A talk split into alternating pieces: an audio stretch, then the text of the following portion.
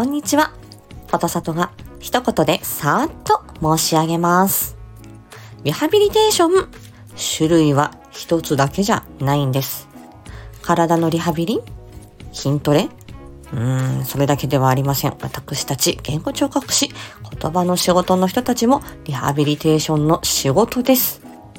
良くなる、回復、復帰。それだけがリハビリテーションなんでしょうかリハビリテーションという言葉、一言ではなかなか言い表せない。